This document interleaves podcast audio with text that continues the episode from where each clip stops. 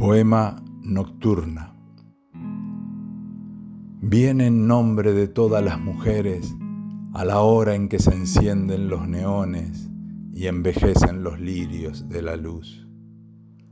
Con el garbo sensual que luce el cisne, llega siempre puntual como el latido, cuando el día declina y se desangra, despejando las calles para el hombre noctívago, bohemio y solitario.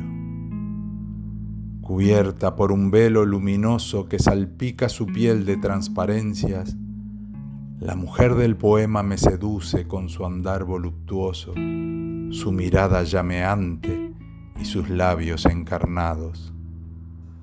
Debajo de ese tul, la desnudez de un cuerpo hecho de sueño y de rocío viene a darme cobijo y a librarme de la atmósfera oscura y silenciosa que envuelve muchas veces a mi estro. Parece que la noche nunca acaba, pero al final los versos siempre afloran en cópula salvaje con mi musa.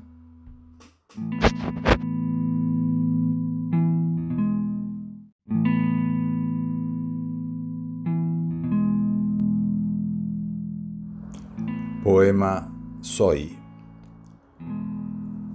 Soy el tímido amanuense que camina entre sus versos y escucha el canto de un pájaro suelto sobre las cornisas, desclavando fantasías cuando la luz raya el aire, mientras la ciudad resiste a los reflejos del tedio. Soy el que bajó la antorcha de los cielos verticales con las palabras redondas adentrándose oferentes como agujas en los párpados, para que todo su mundo imprudente se enredara con los gritos de los vientos. Soy el asombro fecundo que surge como las nieblas de los remotos paisajes, el ojo que orada el agua y oculta estrellas en germen cuando la gran luna roja le roba al cielo su sangre y la vierte en su perfil. Soy el fuego en el esófago, las cenizas de las noches tras la mezcla de bebidas. Soy el agua que unifica todas las aguas que duermen plácidas en los estanques, perdida ya la esperanza de ser río, mar u océano. Soy el eterno misterio del nacimiento y la muerte, el padre madre del miedo, la conciencia de, la edad, el aljibe de silencio por el que se alza en un cubo, abstraída en su entelequia, la música de su vida.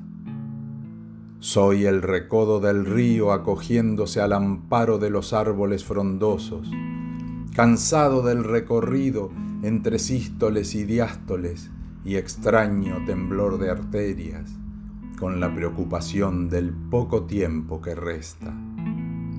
Soy la sombra que reúne todas sus sombras antiguas, las viejas tinieblas íntimas, las nubes cubriendo el sol sin velos y sin candados. Doblado por los recuerdos, soy el regreso de un viaje que se parece a la muerte.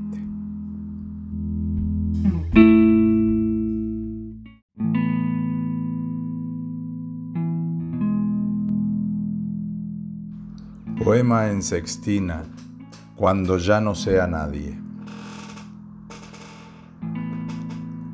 La memoria agoniza con el fuego y lanza el eco de un quejido débil, bocado oscuro, freno de la muerte, puñal que resplandece en el abismo e ilumina el secreto de la noche en unas horas que no son de nadie. Si después de esas horas fuese nadie, Quizás yo reviviera con el fuego. Entonces volvería por la noche y aunque estuviera viejo y algo débil, no caería aún en el abismo. Miraría de lejos a la muerte. No sé si habrá otra vida tras la muerte, porque del más allá no ha vuelto nadie. Me resisto a caer en el abismo, me anima Prometeo con el fuego que sustrajo a los dioses, y aunque débil, salgo a vivir la vida alguna noche.